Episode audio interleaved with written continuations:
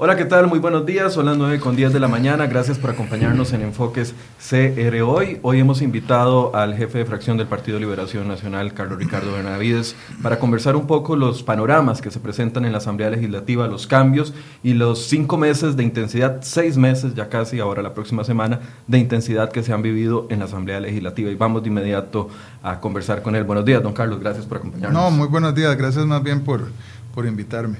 Bien, don Carlos, han sido casi seis meses, la próxima semana ya se cumplen los seis meses de esta nueva Asamblea Legislativa y pareciera para algunos ya una eternidad todo lo que se ha vivido en, este espacio. Recordando algunos de los momentos más eh, importantes, viene primero la, denuncia sobre el tema de la, investigación que hizo la Procuraduría de la Ética contra el el eh, presidente Luis Guillermo Solís involucra esto y deriva en una eh, comisión legislativa que está investigando la participación tanto de la actual eh, presidenta de la Asamblea, doña Carolina Hidalgo, como el anterior presidente, don Gonzalo Ramírez. Viene el hueco fiscal que deja la administración Solís, se descubre y se arma todo un eh, dime y diretes que se, da, que se van dando y todavía vienen saliendo más cosas, la discusión fiscal, la huelga nacional, eh, tal vez para ir introduciendo cómo se ha vivido desde adentro estos eh, seis meses ahí en la Asamblea Legislativa, siendo ustedes la fracción más grande y ahora por mucho con la división del Partido de Restauración Nacional. Bueno, realmente ha sido una jornada muy intensa, meses muy, muy intensos especialmente aderezados por el proyecto de ley que típicamente es el más complejo y el que genera este, más roces entre los diputados cuando se sucede una cosa así, que es un proyecto de ley de impuestos. No, yo diría que pocas cosas, digamos, enturbian tanto el ambiente en una asamblea legislativa como cuando se discuten impuestos. Y si a la par de esos impuestos además se están discutiendo eh, límites a los pluses salariales del sector público, todavía se complica más. Entonces, eso ha estado aderezado. Detrás, yo diría, el trasfondo es una situación fiscal paupérrima que queda mucho más expuesta a partir del descubrimiento de ese hueco fiscal eh, que dejó la administración anterior. Una situación que a pesar de la discusión que se ha dado y la aprobación del primer debate de este proyecto de ley, eh, todavía es incierto el futuro. Veíamos ayer al presidente Alvarado decir, eh, no quería decir que no hay plata, pero su mensaje detrás era ese, no tenemos plata para los aguinaldos. Sí, bueno, evidentemente el gobierno está en una situación fiscal espantosa. Lo advertimos muchísimo durante años, hemos tratado de regularizar las finanzas básicamente a través de un sistema tributario que tuviera muchos más dientes. Cuando hablamos del IVA, del impuesto al valor agregado, no se trata nada más de adicionar impuestos, se trata de eh, generar mucha más transparencia, evitar ilusión y evitar evasión, porque el IVA es lo que finalmente hace que esta economía, que está basada en, eh, en la venta de servicios, mucho más que la venta de bienes, ponga a las personas que venden eh, servicios, sean profesionales individuales o empresas, a pagarlos, pero no solo a pagarlos como IVA, sino también a fortalecer el cobro del impuesto sobre la renta con respecto a estas personas. Entonces, claro, cuando el gobierno habla acongojado, pues realmente habla eh, lo que es. Yo eh, no quisiera estar en los zapatos de la ministra de Hacienda acercándose a diciembre, cuando tiene que pagar aguinaldos y luego en febrero tener que pagar salario escolar, sabiendo todos que plata no hay. Ayer el, presidente Alvarado decía, no hay que asustarse tampoco, esto es una situación típica de, de la unión de diciembre y enero, que se acumulan muchos pagos, él decía, bueno, estamos empezando a colocar o vamos a buscar la forma, estamos trabajando, fue la frase que él decía. Usted fue ministro de la presidencia. Eh, ¿Cómo lo vivió usted eh, en una época muy distinta fiscalmente eh, con la administración Chinchilla? ¿Es, ¿Es, correcto esto, que ya todavía octubre, iniciando noviembre, no se tienen los dineros para pagar el aguinaldo?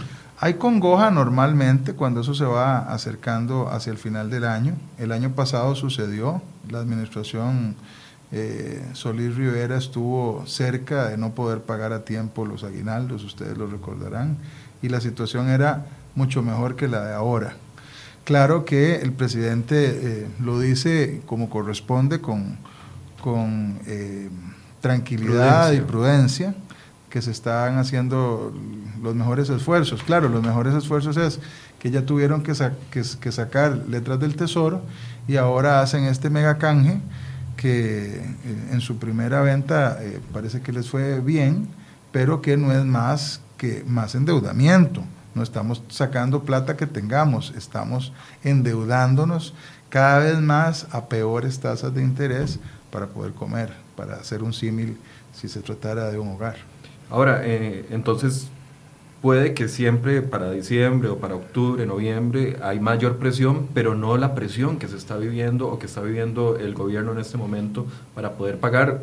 Bueno, yo no me imagino qué pasaría si llega el 20 de diciembre y, el gobierno no puede pagar los aguinaldos. Sí, yo tampoco realmente quisiera imaginármelo, porque eso tendría un efecto en cadena para toda la economía. Imagínese un diciembre en donde, en donde el comercio no reciba el, el aliciente del de, eh, el consumo que genera que el sector público tenga aguinaldo, ¿verdad? Es la duplicación del salario, la gente sale a celebrar, sale a hacer compras, este, disfruta de su Navidad y eso tiene un efecto en toda la economía costarricense. Si eso ocurriera realmente sería este, muy lamentable y, tendría además secuelas en el mercado internacional, tendría eso secuelas con respecto a a la situación en los bancos y bueno, una situación que no queremos vivir y que no deberíamos tener por qué vivir si tenemos los instrumentos todavía para sacarlo adelante. Sin embargo, estamos viviendo tiempos extraordinarios. Nadie se imaginaba que más de 20 años después íbamos a tener que recurrir a las letras del Tesoro, por ejemplo. Sí. O sea, que pueden aparecer en estos meses, casi 30, pueden aparecer en estos meses escenarios que ni queremos, pero que tampoco estábamos esperándolos. Yo creo que las letras del Tesoro nos tomó a todos por sorpresa, por ejemplo. Sí, sí, sí, efectivamente es una medida muy de emergencia, pero retrata claramente cuál es la situación de Costa Rica. Hay gente que no quiere creer. Todavía a esas alturas hay personas que se niegan a creer que la situación del país es tan delicada y lo peor, se niegan a creer que los efectos van a ser mucho peores. Y creo que los que estamos en política deberíamos de, racionalizar el discurso, de tratar de entender que eh, las soluciones pasan por las calificaciones que hacen las mayorías. Esta es una democracia que tiene muchas disfuncionalidades. Una de las más importantes la citó usted y ahora la quiero desarrollar y es el hecho de que no importa que una asamblea legislativa tres veces ya con esta última haya votado un plan de impuestos, eh, se cae o se ha caído en las últimas dos, en esta yo creo que no va a ser así, eh, en la sala constitucional. Es decir, siete personas expertas en derecho eh, deciden la suerte de algo que debería estar exclusivamente en manos del Parlamento y no tener ese pequeño Senado, como algunas personas lo han interpretado, eh, decidiendo sobre eh, el futuro de algo que le debería corresponder típica y únicamente al Poder Legislativo en una democracia sana. En esta democracia disfuncional inventamos el mecanismo de la consulta facultativa a la sala constitucional por el fondo y además por el procedimiento, de manera que la sala puede eh, encontrar defectos de cualquier eh, eh, naturaleza. naturaleza y devolver el proyecto, mm, con lo cual además puede generar heridas desde, el punto de vista político, porque no se trata nada más de una cosa así como tan automática, de que la gente se comporte siempre de una manera uniforme, es volver a trabajar desde lo político y me parece que es eh, parte de las disfuncionalidades del Estado que no se deben de, continuar. Ayer el presidente Alvarado en declaraciones que daba a la prensa decía, bueno, lo que puede solventar esta situación complicada de colocar y conseguir los dineros para el aguinaldo de los trabajadores públicos, que son más de 200 mil millones de colones, si, si tengo bien el dato, es que se apruebe eh, en segundo debate el plan fiscal. Pareciera que esa es la única eh, tabla de salvavidas que tenemos en este momento eh, en vista a un, a un, plazo tan corto como lo es diciembre. Y sabiendo que votarán en el próximo mes los magistrados, ¿cuál sería el plan B desde la oposición en caso de que esto no suceda? Es que desde la oposición en la Asamblea Legislativa no tenemos alternativas distintas. Por lo menos la oposición a la que yo pertenezco, hemos hecho un trabajo que nos parece oposición responsable con el país. Lo más fácil hubiera sido montarse en la carreta del oportunismo y la carreta del populismo y decirle a la gente lo que quiere oír. Y la gente lo que quiere oír es que no se necesitan impuestos. Y los funcionarios públicos, por quienes tengo además un gran respeto, eh, probablemente quisieran escuchar que no hay que eh, establecer límites al crecimiento de las anualidades o algunos otros rubros. Y uno quisiera poder decirles eso, que no se preocupen, que todo va a seguir igual, que ojalá los salarios van a ser mucho más crecientes. A ellos, en el caso de las y los costarricenses, decirles, miren, no se preocupe, aquí lo único que hay que hacer es cobrar bien impuestos, este, hay que cobrarle más eh, a los ricos y tal, y entonces a usted no lo vamos a tocar. Y eso es mentirle a la gente, y eso le hace un gran daño a la población, porque entonces eh, la llena de odios y la llena de rencores. Hay eh, grupos, en este caso los sindicales, que para ocultar que su lucha realmente tiene que ver con los pluses salariales, eh, se inventaron una narrativa de lucha de clases para que la gente los apoye para traerse abajo el plan fiscal, no porque los sindicatos estén pensando en justicia tributaria, es simplemente para defender el capítulo de empleo público que no lo pudieron manifestar. Eh, y, vea qué pasó, eh, Michael, prácticamente el capítulo de empleo público durante las marchas y todas aquellas manifestaciones de fuerza sindicales pasó desapercibido.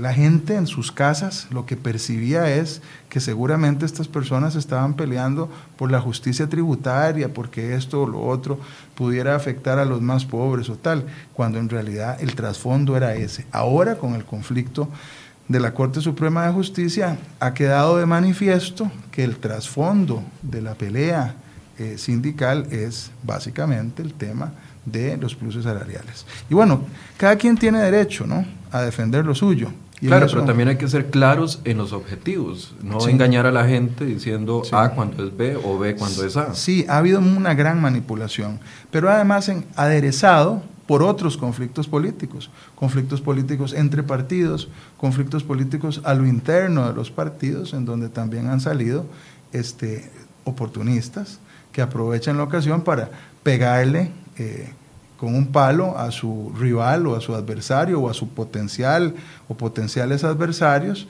señalándolo de que ah, es que vos estás eh, ayudándole al gobierno, eh, vos estás tratando de meterle impuestos a la gente, olvidando que el, problema fiscal del país debería de hacernos a todos olvidarnos, eh, alejarnos de esos rencores y de esas peleas internas o entre partidos para concentrarnos únicamente en el bien del país.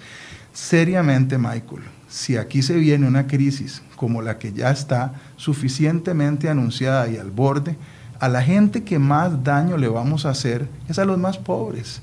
La gente más pobre es la que va a salir afectada de primera es la gente que no tiene empleo o que se va a quedar sin empleo, es la gente que va a subir no un 1% la canasta básica, un 7, un 8, un 10, un 15, un 20, un 30, depende de cómo brinque la inflación. Es la gente de clase media que tiene su préstamo en los bancos en dólares para pagar su casa o para pagar la deuda de su negocio o para pagar su carro esa gente todos los días cuando se devalúa el colón se hace más pobre. Entonces, por tener actitudes de carácter politiquero, complaciente, cortoplacista, oportunista, le damos chance a que la situación empeore, empeore y empeore, en lugar de ponernos serios y tomar decisiones que son dolorosas, que no son simpáticas para los que las apoyamos, que son incluso anti eh, políticas, si uno quisiera pensar en uno mismo, pero que son las que el país tiene que tomar. Usted ha utilizado adjetivos muy fuertes, irresponsables, cortoplacistas, eh, actitudes eh, complacientes hacia los que quieren escuchar.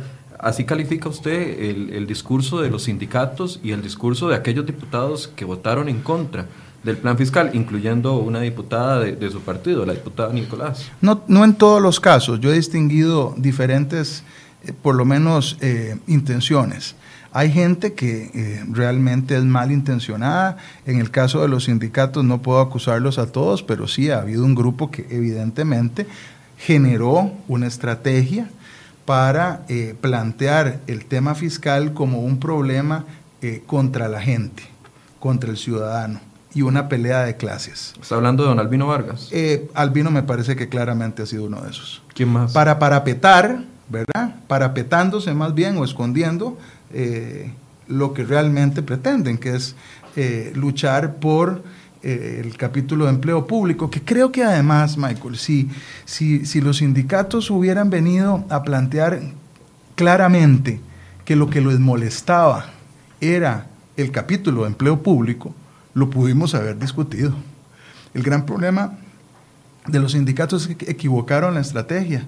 Lo que le dijeron fue al gobierno, no le aceptamos ese plan fiscal, retírelo. Y aquí tenemos una serie de propuestas, la mayoría inocuas, o ya contenidas en el plan fiscal, o inviables desde el punto de vista jurídico o político. Pedían un imposible. Pedían imposibles, pero además de nuevo, sin tocar nada que tuviera que ver con el disparador del gasto público que, implica este, el tema de los pluses salariales.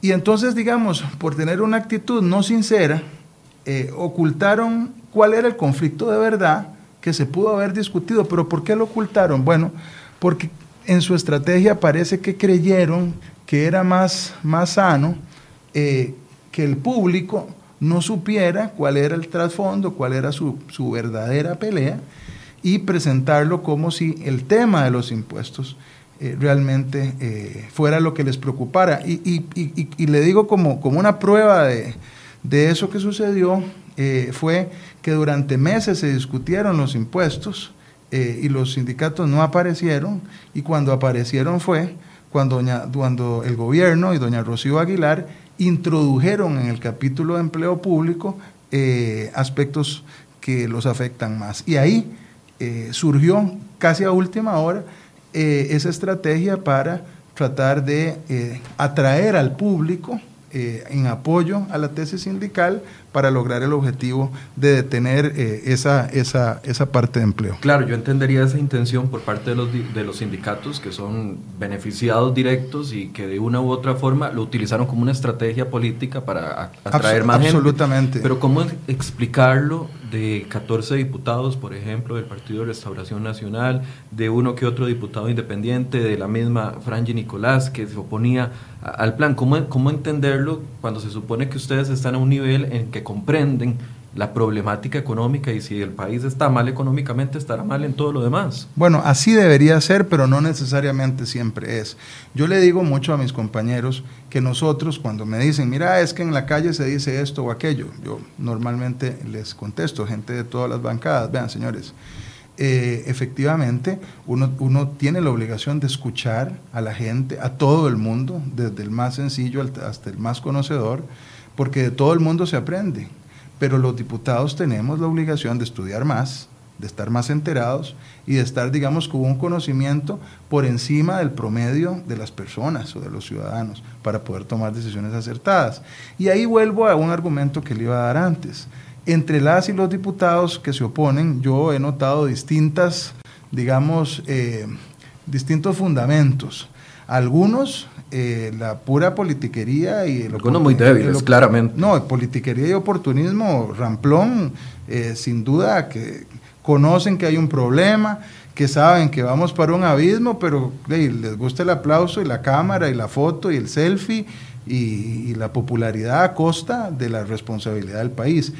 Y otros bien intencionados, tengo que decirle, que eh, se oponen porque están realmente convencidos de que hay una afectación y que ellos creen que esa no es la vía y tal, lo cual por supuesto que es muy respetable. Entonces, ahí uno distingue distintos eh, propósitos y distintas intenciones desde esa, desde esa oposición. ¿Cómo califica la intransigencia que ha tenido los sindicatos de educación de mantenerse ahora todavía más de, creo que 50 días en huelga, a pesar de que muchos de los otros sectores se echaron para atrás motivados por, por las declaratorias de ilegalidad.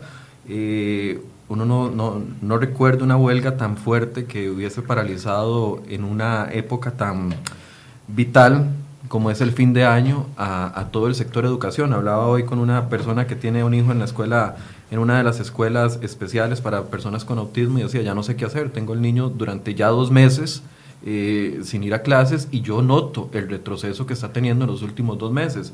Eh, ¿Cómo califica esa intransigencia que ha, que existido por parte de los educadores?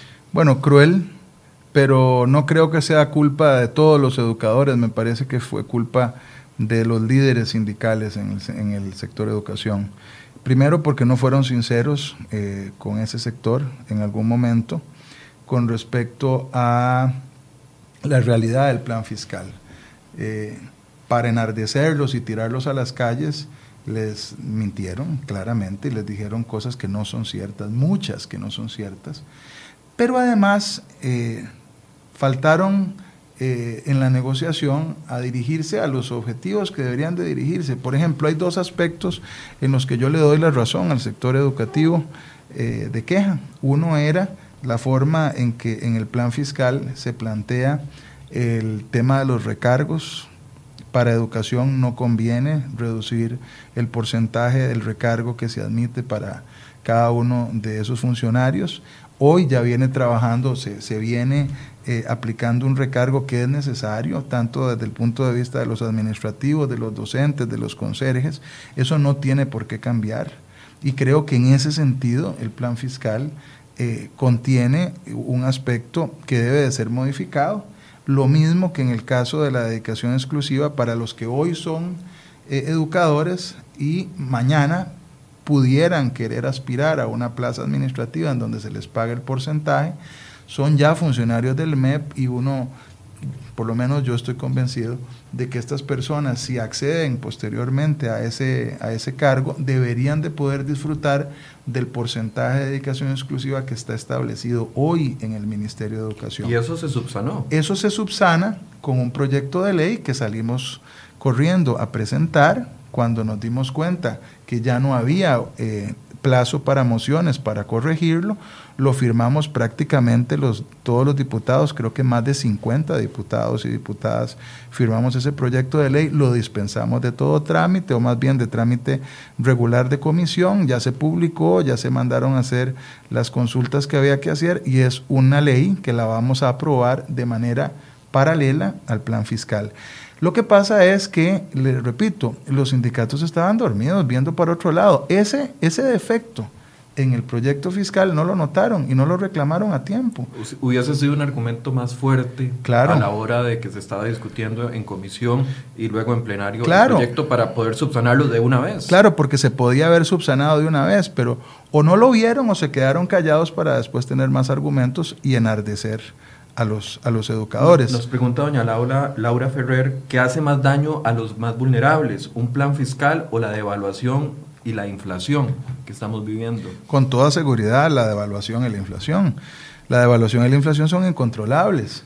Les repito, ha habido gente aquí que se quiere rasgar las vestiduras eh, o, pararse en la silla de la curul eh, despotricando contra un 1% sobre canasta básica que en el caso de las personas más desposeídas, las del primer quintil y segundo quintil, puede implicar un aumento de 500 colones al mes eh, para una persona que además normalmente recibe una cantidad importante por parte del Estado en materia de transferencias y de becas.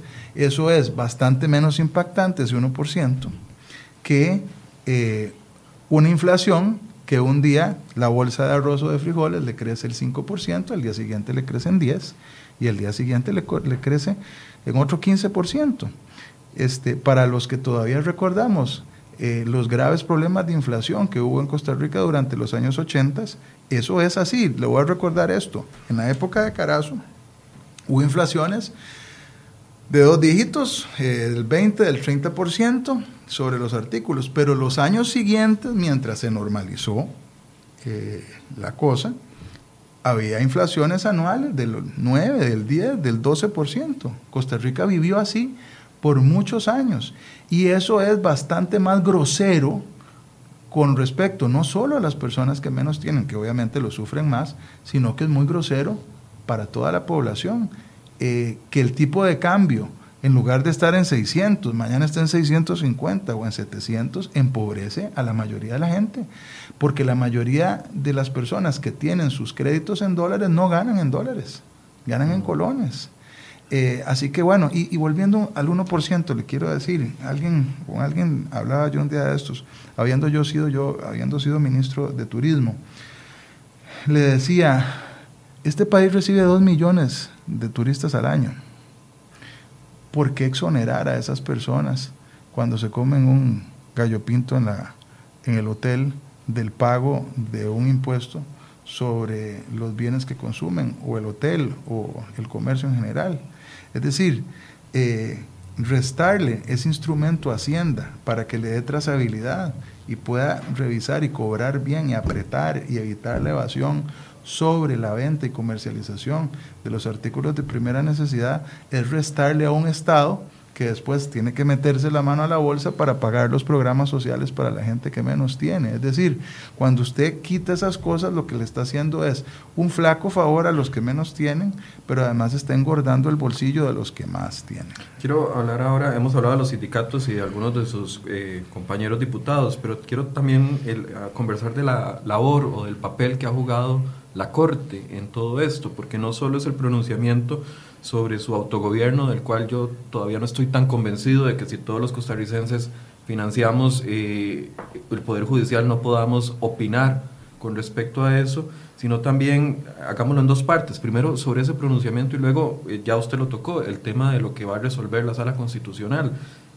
¿Hasta dónde llega la independencia de instituciones? Y ayer lo conversábamos con otra diputada eh, que son como los hermanos VIP, los hermanos ricos. Estamos hablando del FES, que ya se va a abrir una comisión legislativa, sin embargo ya el, director de, del, del, CONARE decía, ya esto se discutió hace mucho tiempo y, y, la independencia económica de nosotros nadie la puede tocar, nuestra autonomía económica para utilizar los recursos como queramos. Y también sale este otro hermano importante, vital para la democracia, como es el Poder Judicial, y dice, todo bien, pero no me toquen mis salarios. Entonces, ¿hasta dónde eh, estamos atrapados en una, en una rueda sin salida? Sí, bueno, tiene mucho que ver con, obviamente, los intereses de cada grupo. En el caso del, Poder Judicial, a mí me ha congojado mucho la situación y la disputa, porque no resulta agradable. Yo soy abogado, además eh, he litigado por, por muchos años, es un gremio que conozco bien tengo gente que quiero muchísimo dentro del Poder Judicial, pienso bien del Poder Judicial, me parece que la inmensa mayoría de los funcionarios judiciales son gente dedicada, son gente buena, son buenos profesionales y personas además que merecen tener un salario justo. Creo que todos queremos que la totalidad de los funcionarios públicos tengan un buen salario. En el caso concreto del, del Poder Judicial, hay una parte importante que tienen salarios que están muy por encima de las expectativas de la mayoría de los costarricenses. Salarios que superan los 3 millones, 4 millones, 5 millones, hasta llegar a magistrados que podrían tener o tienen un salario bruto de 9 millones de colones. Y entonces cuando el plan fiscal les dice hasta aquí los pluses salariales no van a crecer más, ojo que no estamos diciendo su salario se va a reducir es los pluses no van a seguir creciendo. Bueno, y en algunos tramos de renta, del impuesto de la renta, estamos estableciendo nuevas categorías que efectivamente sí van a tocar a esas personas que ganan más de 4 millones y medio de colones. Pero es que sería imposible aprobar un plan fiscal que excluya a un sector de la población solo porque dicen que son autogobernables. Ah, no, no, absolutamente. Ese tema del autogobierno es, es este, insoportable y hay que rechazarlo a portas. Cuando, cuando hablamos de la, en la constitución política de la independencia judicial, es una independencia de criterio, es una independencia que eh, está sustentada en el porcentaje que de por sí el Estado le tiene que dar en recursos al, al Poder Judicial, que le da mucho más de lo que señala la norma constitucional, pero no escapa en ningún sentido la, la Corte o el Poder Judicial de los límites del del Estado en materia de salarios. Es decir, cuando yo escucho decir que si, la, si se le eh, pone un tope al salario de un juez por encima de cuatro millones y medio de colones, va a dejar de ser correcto y podría pasar a ser corrupto, yo francamente... Eh, ah, el, que es corrupto es corrupto con 100 mil colones o con 4 millones. Ese es un argumento absolutamente espurio y además pienso que ese salario, digamos, cuando se llega a esas categorías, eh, francamente, es algo digno, una persona puede vivir más que dignamente con un salario así y es ofensivo decirle a la población que se va a corromper si no tiene un salario mayor. Así que me parece que e, esos argumentos de la Corte no son de recibo. Creo también que hubo algunos este, de sus jerarcas que no han estado a la, a la altura de esta circunstancia histórica. Y es muy lamentable porque es un buen momento para lanzar una señal distinta de parte del Poder Judicial. Y, reitero mi confianza. ¿De quién está hablando, don Carlos Ricardo? Bueno, me parece que don Fernando Cruz ha hecho eh, una representación que no, no está a la altura ni siquiera de su propia historia. Es un hombre serio, es una persona que le ha dado eh, al país como, como jurista y como magistrado. No estoy, eh, no pongo en duda que es una, una persona sólida eh, desde el punto de vista intelectual, pero me parece que su conducción durante, los últimos, durante las últimas semanas no es prudente, no ha sido la más correcta, creo que se ha comportado de una forma beligerante innecesariamente. Ahora, siete magistrados definen el, el, futuro. Aquí es donde muchos dicen, bueno, si cometieron un error, claramente los diputados no van a estar contentos de que alguien se lo señale. Pero ¿dónde está el límite entre legislar en un plenario que es representación de todo el país a que pase a quedar en manos de una Cámara pequeña, como usted mismo la, llamaba, que tiene un deber muy importante, que es el control de constitucionalidad, pero que también puede definir eh, en este momento el panorama económico de los próximos años.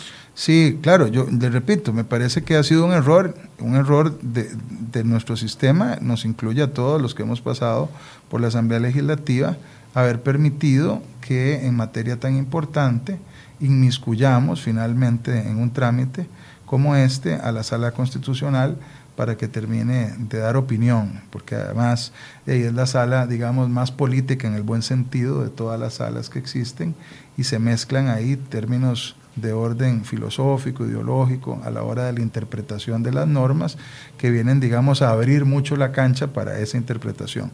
Obviamente, ese es el sistema que tenemos, yo respeto a los, a los magistrados. Donde hay siete abogados pueden haber 25 opiniones. 25 opiniones y tienen que traerlas a la mesa para ponerse de acuerdo. Yo respeto mucho a los magistrados constitucionales, incluso, incluso aquellos con los que no comparto, digamos, la mayor parte de sus sentencias. Eso me ha pasado por años en el caso de don Fernando Cruz, eh, que ha tenido votos disidentes o votos este, de mayoría en aspectos que yo por lo menos no, no, los, no los veo así desde mi formación de abogado, pero los respeto, ese es nuestro sistema. Ahora, con respeto, tendremos que esperar lo que diga la Sala Constitucional sobre las cuatro grandes objeciones que planteó la Corte. Eso va a definir mucho el trámite que hagamos en segundo debate.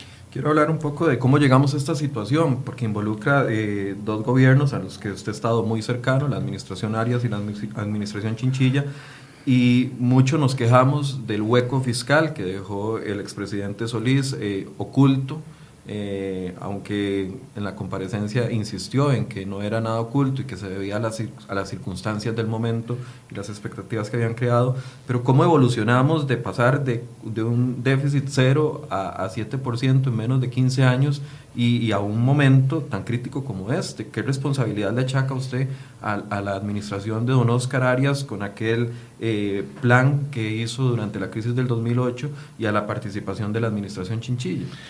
Yo creo que no hay ningún gobierno en los últimos 100 años que no tenga algún grado de responsabilidad eh, en una u otra cosa. Costa Rica tiene décadas de no tener, digamos, unas eh, finanzas públicas sanas. Hemos tenido déficits menores, déficits con los que se ha podido vivir y se ha podido ir adelante, que no es lo más correcto. En el caso de la administración de don Oscar Arias, yo quiero recordarle que Primero, como oposición, Liberación le ayudó al gobierno de don Abel, o, se portó, digamos, de una forma correcta, de una forma responsable. Le aprobamos en el año 2003 el plan de impuestos, el llamado plan de contingencia fiscal, y después intentamos hacer una reforma fiscal integral que en el 2005-2006 se cayó en la sala constitucional, por supuesto. En el caso de don Oscar, don Oscar encuentra eh, unas finanzas bastante sanas, pero en el 2008, eh, Michael, y yo creo que eso es algo que algunos ocultan en medio de la discusión, en el 2008 se le viene al mundo entero la crisis y depresión económica más grande que se había vivido en los últimos 80 años.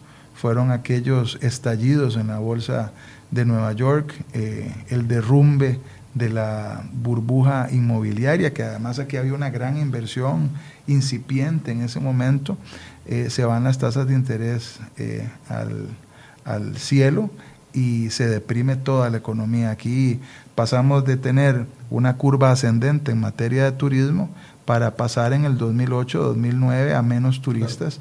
Es decir, eso fue una crisis mundial que afectó gravemente la economía. El gobierno de Arias intenta frenar eh, esa depresión haciendo inversiones, poniendo a trabajar el Estado en favor de una reactivación económica, lo cual incluyó eh, eh, aspectos de carácter salarial que después, por supuesto, fueron incidiendo. En el caso de doña Laura, ya doña Laura encuentra unas finanzas más antes deterioradas. De eso, antes de eso, don Oscar activa el plan, pero pareciera que esa era la salida fácil, inflar la planilla del Estado es que no se infló la planilla del Estado en términos del número de personas, lo que se hizo fue eh, acelerar la fórmula en que se calculaban los aumentos, particularmente en la parte profesional, y trataba de equiparar los salarios de las personas que estaban en el gobierno central con respecto a las que estaban en las entidades autónomas.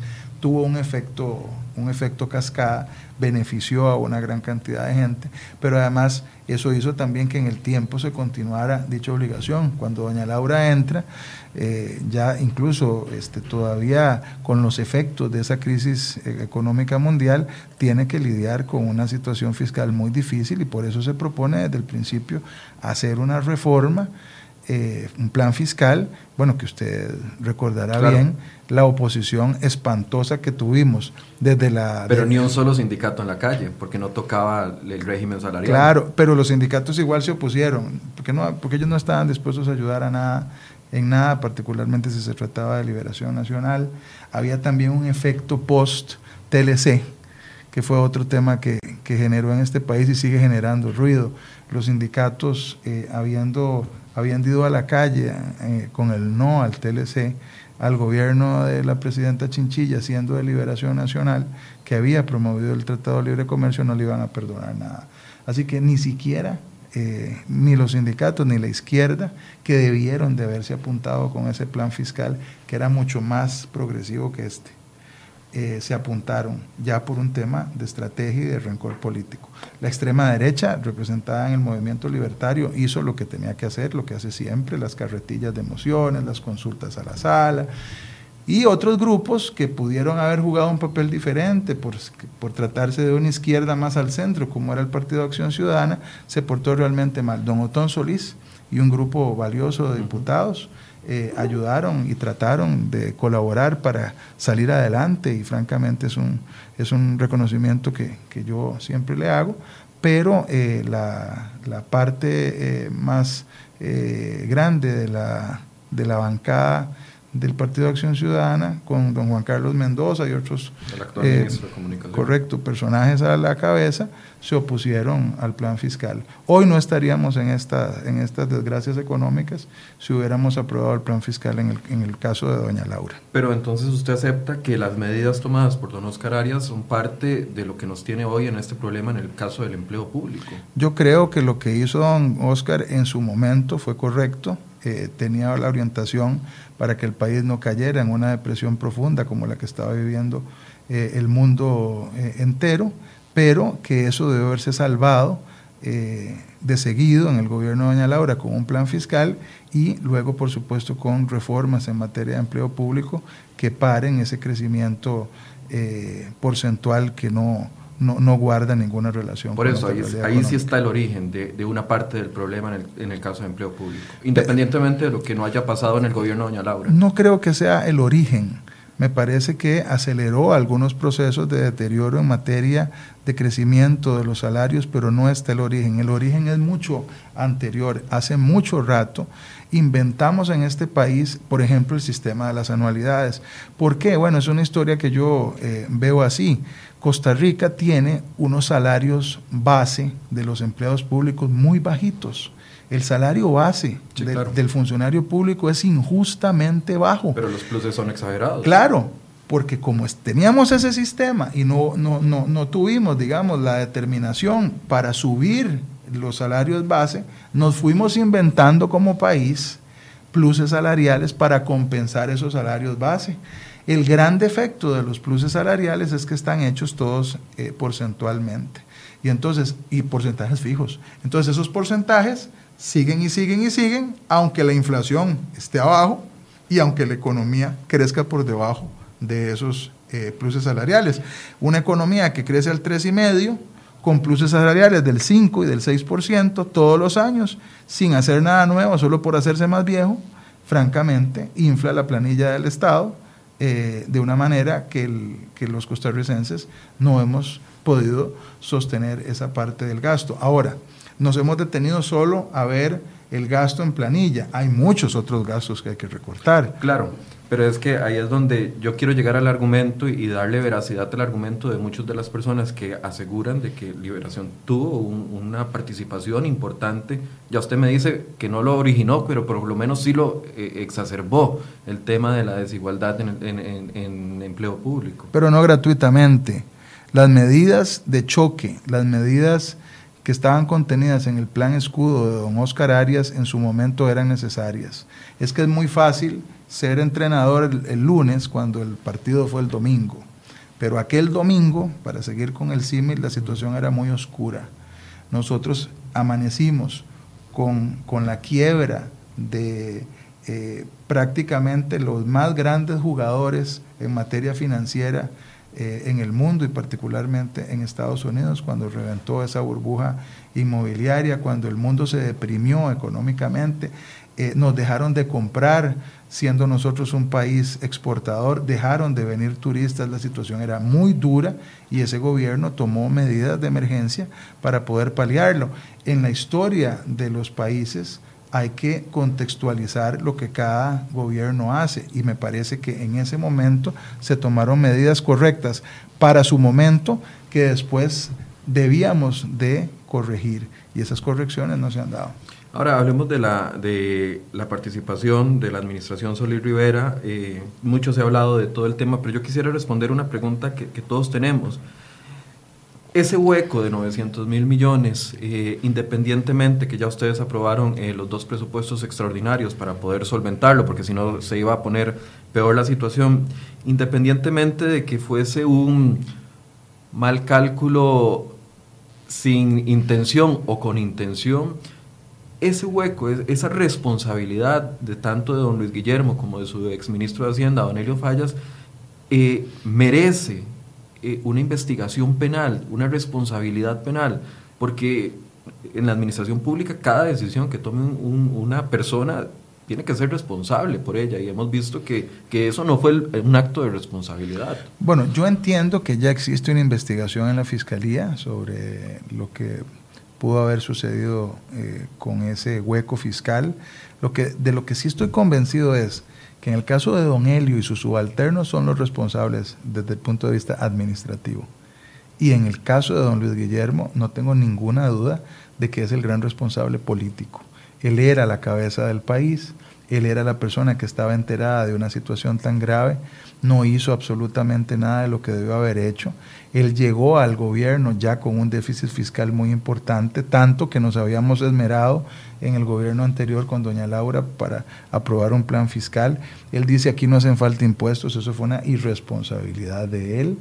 Creyó que podía seguir este, pateando el balde lo hizo, la verdad es que fue pateando el tarro para adelante, llegó al final, claro, el país despedazado fiscalmente, y, eh, la cereza en el pastel fue eh, el hueco que le heredó al país y a, y vea usted paradójicamente a un gobierno de su propio partido político. Él es el responsable político con sus asesores económicos, pero creo que hay una deficiencia y una responsabilidad desde el punto de vista administrativo del, ministro de Hacienda, don Elio Fallas, de su equipo o una parte de su equipo. Ya la parte penal yo francamente no, no, no, tengo muchos elementos para asegurar, digamos, que haya ahí un ilícito penal. Eh, y bueno, ya se verá con la investigación. Pero con lo que usted ha, visto, con lo crítico que ha sido, eh, habiendo participado dos gobiernos anteriores, sabiendo la responsabilidad posterior que uno tiene al abandonar el gobierno, ¿no cree que, tiene que haber una situación más fuerte? Francamente no sé cuál sería el, tipo penal. El tipo de delito, si fuese un delito. Si fuese un delito. Y, y voy a aprovechar para decirle algo. Yo no soy un político al que le guste judicializar la política. A mí, francamente, me parece que las peleas políticas hay que darlas en el campo que corresponde, las peleas administrativas y, legales, eh, en lo civil y en lo administrativo, hay que darlas donde corresponde y no andarse inventando delitos cuando no los hay. Otra parte del desmadre eh, del clima político de este país es andar tratando de judicializarlo y de generar, eh, digamos, morbo y hacer creer a los demás que todos los errores, las malas deficiencias, digo las deficiencias, las malas decisiones, las metidas de pata, las tonterías, las ineptitudes de muchos funcionarios necesariamente eh, son, son merecedoras de que vayan a la cárcel porque ya existe un delito en ese sentido. Esa es una forma efectista de hacer política y a mí francamente no me gusta. Pero también se puede con ese mismo argumento evadir responsabilidades que se tienen. Claro, claro, lo sé. Por eso yo, yo, no estoy buscando un delito para don Luis Guillermo, pero, pero hay una responsabilidad de por medio. Que hay una responsabilidad, yo no tengo ningún, ninguna duda, y ya se las dije, estoy convencido de sus responsabilidades administrativas y estoy convencido de su gravísima responsabilidad política. Si tiene responsabilidades penales, de seguro la fiscalía las va a encontrar. Solo que hice este comentario y no, no, no lo acuso a usted para nada, Michael. Yo sé que usted es un periodista muy serio. Pero lo digo porque este, hay una forma de hacer política de los últimos años en Costa Rica que intenta siempre eh, buscar una judicialización de, los, de, los, de las peleas políticas y yo personalmente no estoy de acuerdo con eso. Cuando existe con, con prueba, eh, evidentemente, eh, un delito, por supuesto que existe la obligación de denunciarlo y así debemos de hacerlo los que estamos metidos en política también, pero no lanzar la piedra ahí por si acaso para ver si aparece un delito, eh, porque además fíjese que eso al final le genera a la gente más desconfianza en el sistema, la gente se entusiasma cuando uno a un, a un personaje de la función pública eh, le encuentra alguna ineficiencia o ineptitud en su cargo y lo acusa penalmente, después sale bien librado porque el juez no encuentra que exista un delito propiamente y la gente entonces culpa al sistema y culpa al, al, al juzgador por no haber encontrado un delito porque probablemente no existía tal delito, existía otra cosa, una responsabilidad administrativa, civil, pecuniaria, pero no una, una, una responsabilidad de orden penal. Se nos va acabando el tiempo, nos quedan un par de minutos, pero quisiera eh, preguntarle cómo analiza el panorama que ve en la Asamblea Legislativa con la división de la fracción del Partido de Restauración Nacional, eh, pasando ustedes antes de ser la, la primera fuerza, por muy poquito, porque había otra fuerza de 14 que podía negociar, ahora ser una fuerza que lleva una ventaja de siete eh, diputados eh, con respecto al partido de gobierno, Acción Ciudadana. ¿Cómo cree usted que va a cambiar el panorama eh, a nivel del juego de negociación, el juego político? Bueno, viera que es algo que no, no celebro. La fragmentación política no ayuda nunca a mejorar las condiciones para tomar acuerdos, pero tendremos que vivir con eso. En el caso de los dos grupos de los eh, de ese partido eh, cristiano, eh, de, trabajaremos con respeto para ellos y tratando de alcanzar acuerdos con, con ambos grupos, generará más trabajo, sin duda alguna. Y sí cambia la, la distribución del poder y de las negociaciones, probablemente tendrá sus efectos, pero esta es la política, todos los días algo cambia y hay que acostumbrarse a trabajar así. Y abre un debate que se ha conversado al menos desde que recuerdo eh, estar preguntando sobre política, y es el hecho de que si un diputado que se declara independiente debe devolver la curul al partido que, que lo llevó a, la, Asamblea Legislativa. ¿Qué opina usted con respecto a eso? Porque ahorita usted tiene dos, dos diputados que están fuera del canasto. Don Gustavo Viales se ha salido un poco en algunas líneas y doña Franji Nicolás en otro. ¿Cómo, cómo lo ve usted eh, cuando se declaran diputados independientes? Tengo que decir que en el caso de Gustavo Viales eh, tuvo una discrepancia con la línea que teníamos en un momento determinado sobre un punto específico, después planteó eh, una, una solución alternativa y en el resto de las cosas ha estado con nosotros. Bueno, en el caso de doña Frangi sí hemos tenido diferencias, eh, digamos, en, en, más aspectos, pero yo también la considero como parte activa de la fracción y estoy seguro que en el Esas diferencias no la separan de la fracción. No, a mí me parece que ella es una, es una mujer eh, inteligente, que tiene eh, méritos y, y yo quisiera, ojalá, más bien tratar de convencerla para que los 17 seamos siempre los 17 diputados y diputadas de Liberación Nacional. Volviendo a la pregunta, ¿cree usted que se deben devolver las curules, que debe haber un cambio? Al menos no sé si será a nivel de código electoral o no sé de, de qué otra forma se podría hacer para que, porque aquí no tenemos la posibilidad de elegir personas, tenemos la posibilidad de elegir diputados provenientes de los partidos, lo que eligen los partidos. Sí, es una mezcolanza, ¿verdad? Uh -huh. Porque entramos por un sistema de partidos políticos eh, y el elector al final de cuentas encuentra una lista eh, en donde no crea, no deja de pesar el nombre que pudiera estar ahí para los que leen -huh. la lista, ¿verdad? pero efectivamente le pertenece al partido. Eso es una reforma sobre la que podríamos entrar a discutir. Yo creo que no, no es un aspecto menor. Pienso que eh, además, eh, Michael, la, la fidelidad, la disciplina de fracción, la disciplina de partido, eh, cuando está enmarcada dentro de principios eh, con respecto a lo que significa ese partido político es muy importante, porque marca eh, en mucho de lo que sucede en el Congreso.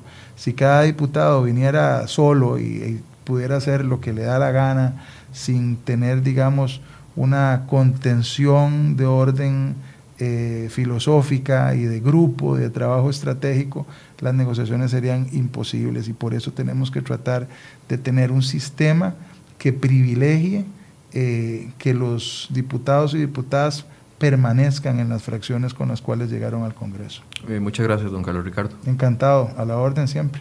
Vamos a volverlo a invitar para hablar de otros aspectos. ¿Cómo no? Bien, y muchas gracias a ustedes por acompañarnos. Los esperamos el próximo lunes a partir de las 9 de la mañana con otro tema y hoy a las 10.30 nos estaremos conectando con eh, el programa de deportes que estamos ofreciéndoles desde la semana pasada acá en crhoy.com. Gracias por su compañía.